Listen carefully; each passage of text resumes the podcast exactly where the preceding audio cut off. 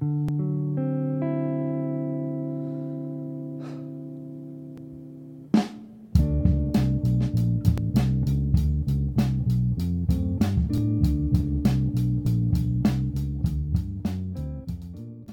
a todos, bienvenidos a un episodio más de Silbido de Postas.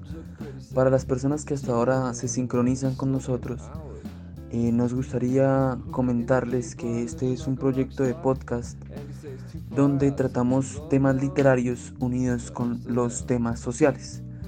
Así que muchas gracias por escucharnos, muchas gracias por estar ahí junto a nosotros y sean todos bienvenidos.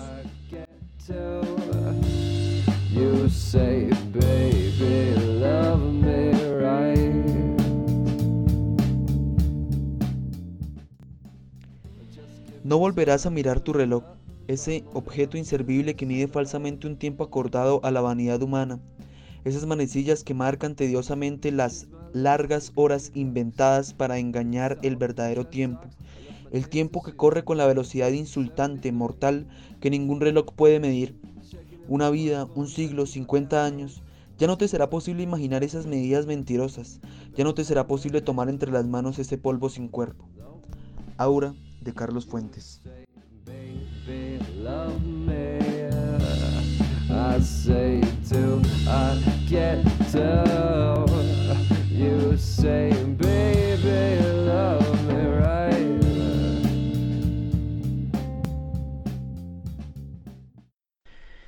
Sean todos bienvenidos a nuestra quinta entrega de este podcast Silbido de Postas.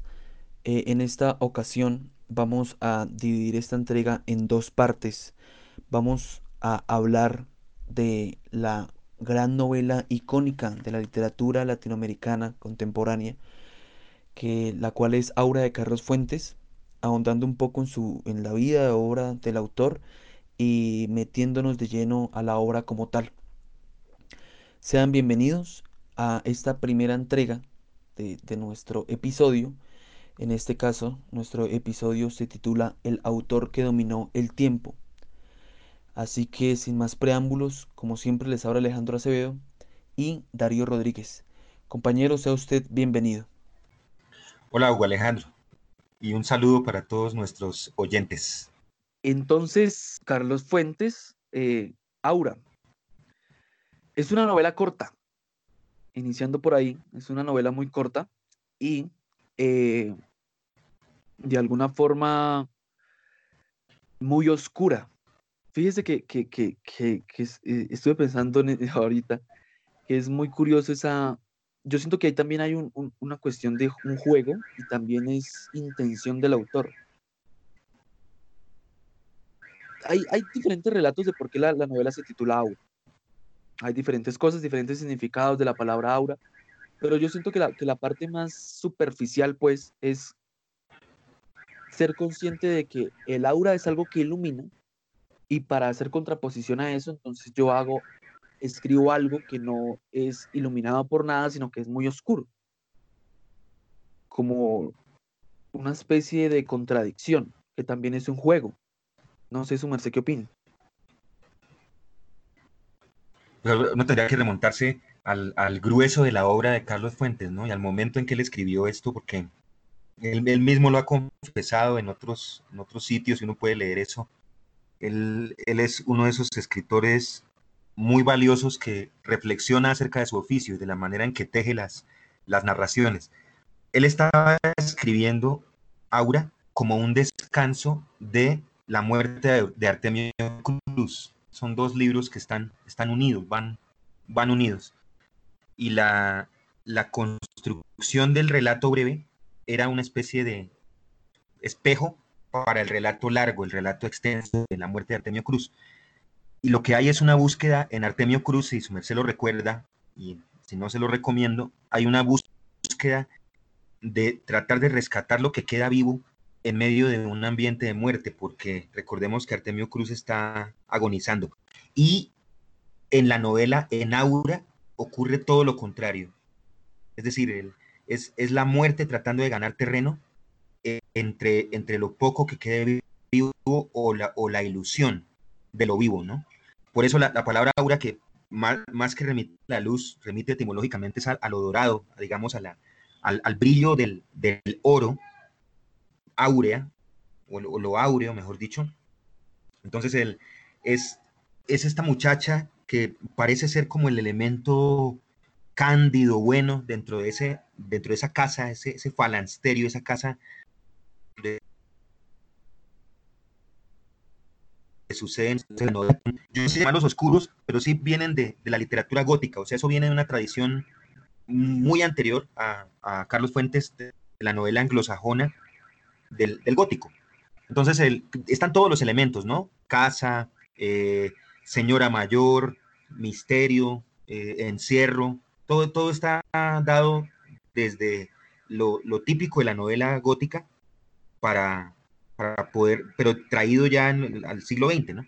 Entonces, creo que esa, esa, muchacha representa el elemento aura, representa el, el elemento de inocencia en medio de, de, todo ese, ese paisaje tan desolado, ¿no?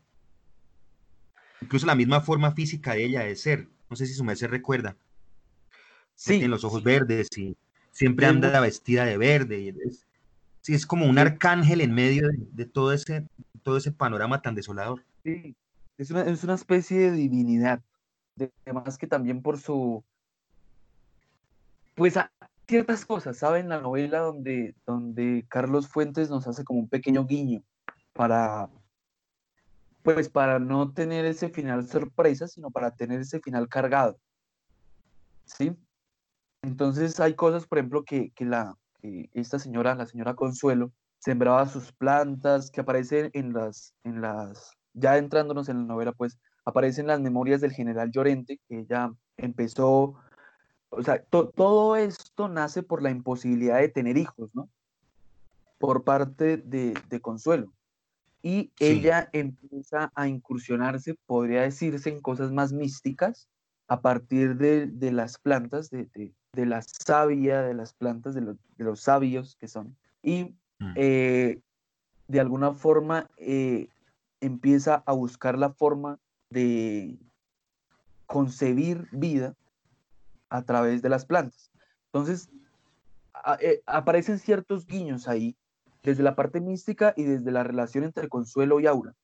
Entonces, siento que Aura, más allá de ser un personaje medianamente, aparentemente inocente, siento que primero es un personaje muy, o sea, la inocencia la da su juventud, porque incluso si, si su merced lo recuerda, eh, Aura es menor en edad, al parecer, pues no está claro, pero según la concepción, concepción de la voz que, que, está narrando, al parecer Aura es menor que, que,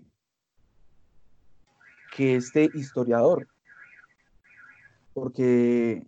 Sí, el muchacho contratan para que, para que ordene el archivo. Como la, señora, como la señora Consuelo no puede tener hijos, yo creo que el archivo siempre, o siempre lo he pensado como lector así, ¿no? Que el archivo es como el hijo, que ella no puede, ella no puede tener.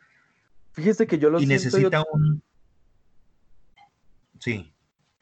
Porque yo estuve leyendo por ahí el, ensayo que hizo este señor Mario Mendoza sobre la, novela con el cual se graduó, la Averiana, y me pareció una cosa muy genial. Él decía, yo no puedo creer que hay muchas personas que leen esto y no se dan cuenta. Y el, el man dice que el hijo de Consuelo, el hijo que no pudo tener, en realidad es el conejo. Y el conejo que después también hay una relación. Pues la relación como de la hechicera, ¿no? Como la, la, hechicera en el relato gótico clásico, que es una, una persona que, que tiene una, extensa familia de animales, de plantas y, también su, familia biológica, ¿no? Entonces creo que en ese sentido también es, muy, del relato gótico, ¿no? Pero fíjese que, entonces Sí, claro, viene, viene el relato gótico, evidentemente. Fíjese que el, hijo de Consuelo o la hija de Consuelo en realidad no es, eh, o sea, en realidad es, e, es, el conejo que después es coneja y que en realidad ese conejo en realidad es Aura, esa coneja, que se convierten. Y está muy claro acá, en una parte del libro, en una conversación, pues, que pone, permítame, yo la busco. Eh, eso a mí me explotó la cabeza. entonces hay una parte en que está hablando Felipe Montero, que es el historiador, con la señora de Llorente, con Consuelo. Y eh, empieza a hablar la señora Consuelo. Saga, Saga, ¿dónde está? Isi, Saga. ¿Quién? Mi compañera. ¿El conejo? Sí, volverá. Mis condiciones son que vivo aquí. No sé. Aura, le dije que regresaría. ¿Quién? Aura, mi compañera, mi sobrina. Buenas tardes. La joven inclinará la cabeza y la anciana, al mismo tiempo que ella, remedará el gesto. Es el señor Montero, va a vivir con nosotras. Entonces, justamente ahí se ve el, cambio de cuerpo de Aura con el conejo. Entonces, siento que el conejo es como la representación de, de, esa parte mística donde hay una hechicera y la hechicera siempre tiene un, como una especie de animal, siempre tiene una relación muy con los animales, pero entonces el conejo a la vez es un alter ego físico de Aura. Y más allá de ser un alter ego físico de Aura, resulta siendo un alter ego físico de la misma Consuelo. Cosa que es muy confusa. Sí, de todas maneras, e, está, está, muy claro que hay, hay, un plan previo de la señora Consuelo Llorente para, para primero seducir y luego atrapar para siempre en el tiempo al, historiador, ¿no? Eh, a, mí, a mí esa duda se me quedó. sí. A mí esa duda se me quedó porque yo no, o sea, no, no concibo aún si este señor Felipe Montero se queda con Consuelo o, o se va. Hay una parte que dice que él se incrusta dentro de, ya dentro de su cabellera blanca y toda la vuelta. Pero a mí no me queda claro si en realidad se queda ahí, si cumple la promesa que él hace. Es más probable, porque el, era, era, eso todo, todo estaba ya deliberado, estaba pensado por, por la señora Consuelo para que ese plan se llevara a cabo. Y a, pesar de que la narración o el narrador de la novela no, no, lo, no sea claro en eso, uno, sabe que ese muchacho no va a poder salir jamás de ahí. Y llega un momento en que ya no va a poder escapar de ese, de ese lugar. También es una, especie de lealtad y fidelidad, ¿no? Porque a, veces salen dudas, pues, que uno... Pero a Aura. O sea, la, fidelidad es hacia Aura, no, no hacia la señora Consuelo. y, ahí es donde entra el, el problema esto uno no debería temerle al spoiler, uno debería contar las cosas. O sea, no se sabe realmente si Aura es la, muchacha, es una especie de ilusión creada por, por la señora Consuelo o si Aura existe de verdad, ¿no? Y, que, esa ambigüedad queda en, la mente de, quien lee la novela, ¿no? Y permanecerá durante mucho tiempo. Yo creo que sí existe, yo creo que Aura existe y justamente es, es como una especie de, de hechicería ahí, porque la concepción que tengo, pues es como una cuestión de que, primero de, juventud y segundo de procrear un ser, ¿sí? Un ser vivo. Pero entonces siento que en todo este marullo, la señora Consuelo descubrió que podría, que podría procrear algo que también está en las memorias, que ella eh, ahí citan como lo que, lo que cuenta el general Llorente, que la encuentra una mañana descalza diciendo lo logré, lo logré, pude dar vida, ella, ella está conmigo, ella, e, ella soy yo, como, como, un, como un desdoblamiento. Pero entonces que aparece por un corto tiempo, en este caso son como tres días, y al final de la novela pues aparece eso, ¿no? Volverá, no te preocupes, que volverá, ella siempre vuelve, a una cosa así. Entonces... Sí, porque es también la ilusión del amor romántico. Sí, pero entonces a lo que me refería antes de, la cuestión de, la fidelidad y de la lealtad es también por parte de Consuelo. Porque fíjese que Consuelo se enamora del general Llorente. Si no hay que temerle al spoiler, ya, ya me estoy tirando toda la novela para toda la gente, pues.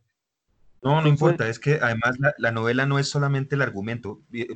a uno le queda muy difícil. Uno puede contar el argumento y no pasa nada. Eh, intente uno, por ejemplo, contar cómo es esa voz narrativa ah, de, Aura, eso sí es imposible. es tremendo. Pero sí se puede contar el argumento.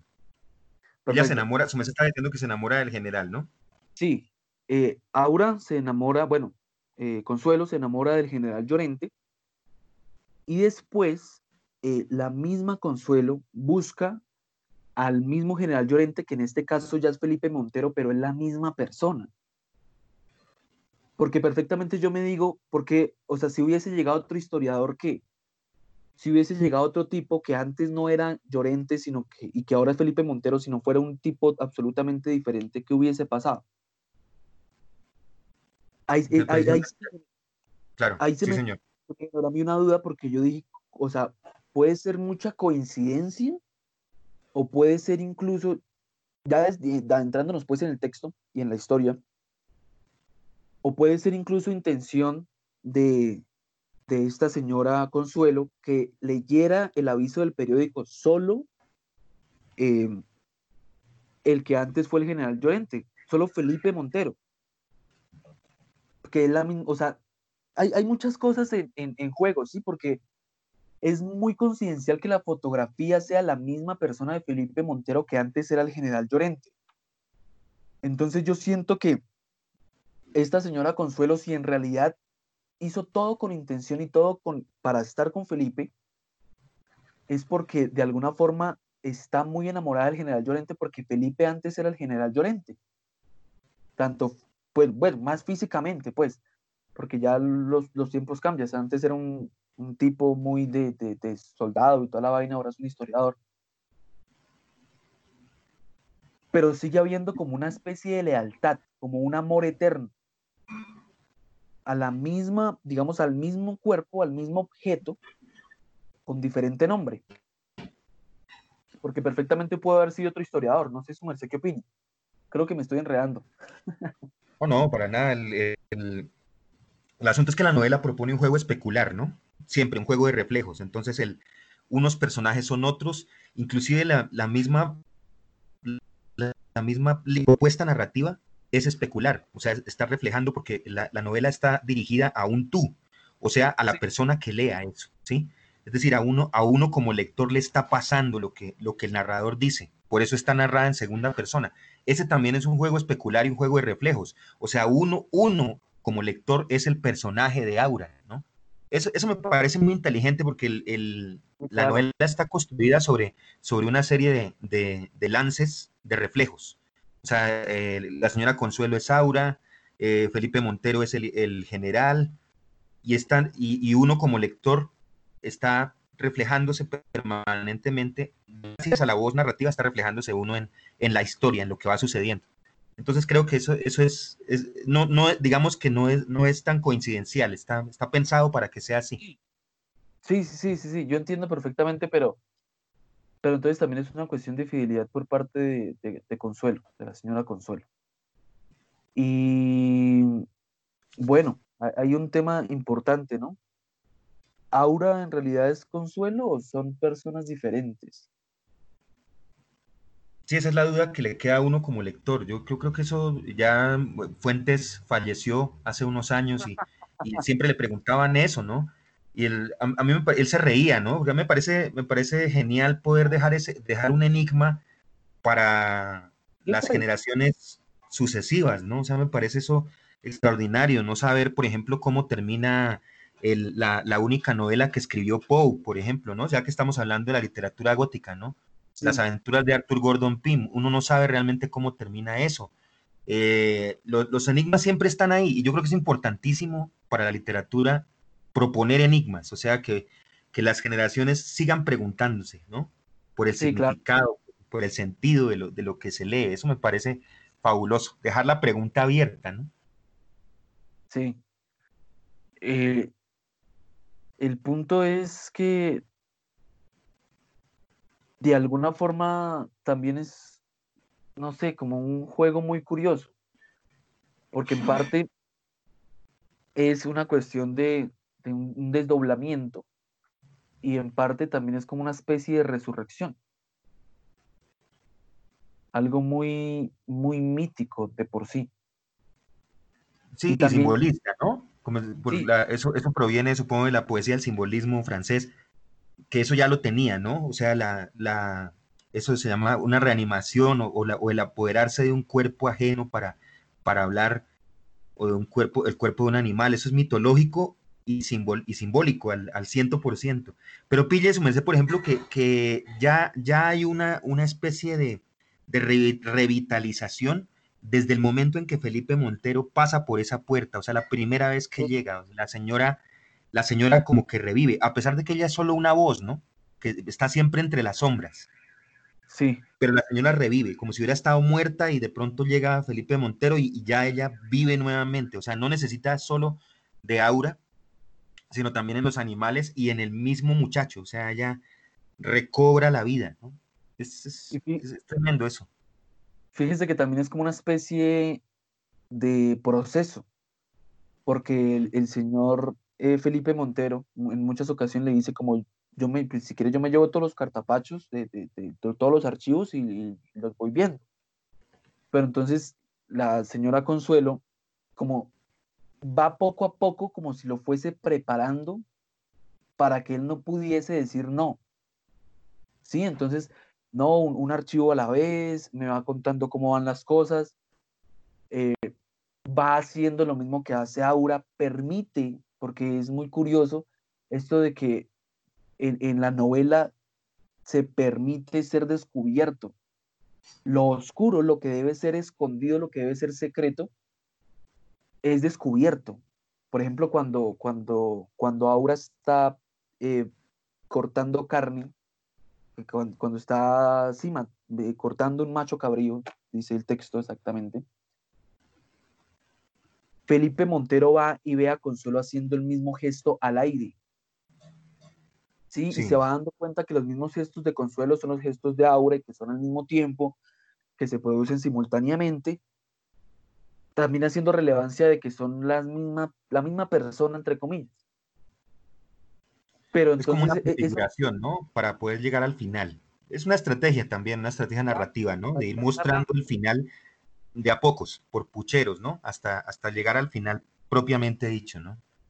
Además que es, admirable porque eso, eso lo, puede uno lograr en una, en una estructura de, de 300 páginas, digamos. Uno va preparando eso, pero es mucho más difícil de lograr en una, en una estructura como estas que, que se plantea de 50 a 60 páginas, poder mostrar todo un mundo tan complejo, ¿no? Tan esférico. Es, es, admirable, es una cosa muy difícil de hacer además.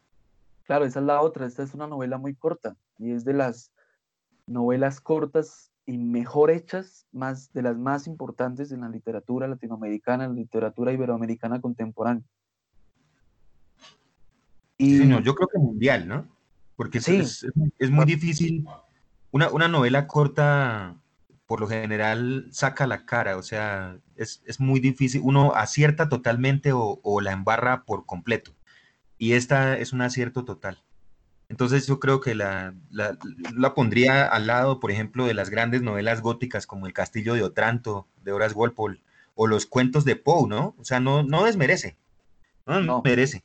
Drácula, de Bram Stoker, por ejemplo, que es un gran relato gótico, ¿no? Eso, ese, ese es el, nivel, digamos, de la, de la novela. Pero fíjese que, también tiene un poco de terror. Justamente, pues a eso me refería. Y, y de paso, extiendo como una especie de invitación para, todas estas personas que leen sagas, sí, que leen Crepúsculo y eso, los vampiros y esas cositas, que también en, en la literatura contemporánea, en la literatura latinoamericana, en la literatura inglesa, en la historia literaria, se encuentra ese, o sea, los mismos intereses, pues, de que muchas personas buscan terror, fantasía, misticismo, y que de paso se encuentra, ¿por qué no podría decirse con características literarias mejor realizadas, mejor tomadas y de alguna forma que generan más, dejan más en la mente del lector. Entonces, de paso. Hay, hay una cosa... se plantea, lo menos se plantea el, problema de la, de la, historia, que es una de las grandes preocupaciones de Fuentes, ¿no? O sea, no hay novela de Fuentes en donde, en donde el tema histórico no, no ejerza un peso importante. Mire, su merced que, que es este general del que habla la, la, novela, es un general previo a la Revolución Mexicana. Sí. Entonces es, es, es casi que una especie de, de, de, de, partida del Estado, o sea, es un, un tipo que le trabaja al, a lo que la Revolución Mexicana vino a cambiar. Es muy interesante verlo desde, desde el punto de vista del, de, lo, de, lo, historiográfico, de lo histórico, ¿no? Entonces eso, eso me parece increíble. Yo no sé si, si, si, puedo dar una recomendación aquí, ya que su merced habla de, de, claro. la, de esto, de la literatura de género y del, y del, del, del, del terror o del fantástico. El, recomiendo muchísimo a una escritora de mi generación que posiblemente va a sobrevivir. Yo creo que es de, de esas escritoras que, que están haciendo su trabajo para de aquí a 100 años se llama Mariana Enríquez, hermano. Ella se ganó el año pasado el premio Herralde de novela, el premio que entrega Anagrama, y es una autora dedicada única y exclusivamente al terror, al género del horror. Ella tiene cuentos, es una extraordinaria cuentista de los peligros de fumar en la cama, por ejemplo, las cosas que perdimos en el fuego. Recomiendo mucho el, el, el cuento Carne, por ejemplo, de unas, unas fans de un, de un cantante de pop que lo desentierran y se comen su cadáver, hermano, para poder estar más cerca de él. Ese es el, ese es el nivel, ¿no? O sea, esa es la, esa, ese es el estilo de, de, ella, ¿no? Y esa, esta novela, Nuestra parte de noche, que llegan estos días, nos llegan estos días aquí a esta, a esta cuarentena, este encierro, ojalá, es una, una novela muy osada, muy, muy cercana a Aura, me parece, aunque Nuestra parte de noche tiene 600 páginas, pero está tratando de ver a través del horror y del terror toda la situación de, la dicta de las dictaduras en Argentina, hermano. O sea, no necesita utilizar espectros ni, ni monstruos, porque los monstruos ya los da la, la historia, o sea, los, los, está, los, está, aportando la historia de, de, ese país, ¿no? Aquí en Colombia podríamos hacer múltiples relatos de terror, pero múltiples, o sea, aquí, aquí lo que hay es, es salvajismo y crueldad, entonces podríamos también dedicarnos a la literatura de terror, sí, un, un realismo de terror, ¿no? Eso, eso perfectamente puede funcionar. Entonces recomiendo mucho a esta escritora argentina, se llama Mariana Enríquez. Ojalá puedan leer el, el, los textos de ella. Muchas gracias, hermano. Y sí, señor. haciendo ahí una pequeña acotación, eh, eh, aquí en Colombia la realidad ya es terrorífica, compadre, desde hace muchos años. Ya no, no hay necesidad de lo, de lo fantástico como tuvo que hacerlo Carlos Fuentes, sino ya simplemente narrando la realidad hay terror. Sí, claro. No siendo más, compañero Darío, yo creo que podemos dejar esta primera entrega hasta acá para que no se nos vaya mucho el tiempo. Así que muchas gracias a todos nuestros escuchas por estar ahí con nosotros. Muchas gracias a su merced y pues ya nos veremos en la segunda entrega de este episodio. El autor que dominó el tiempo. Muchas gracias a todos, les mandamos un fuerte abrazo.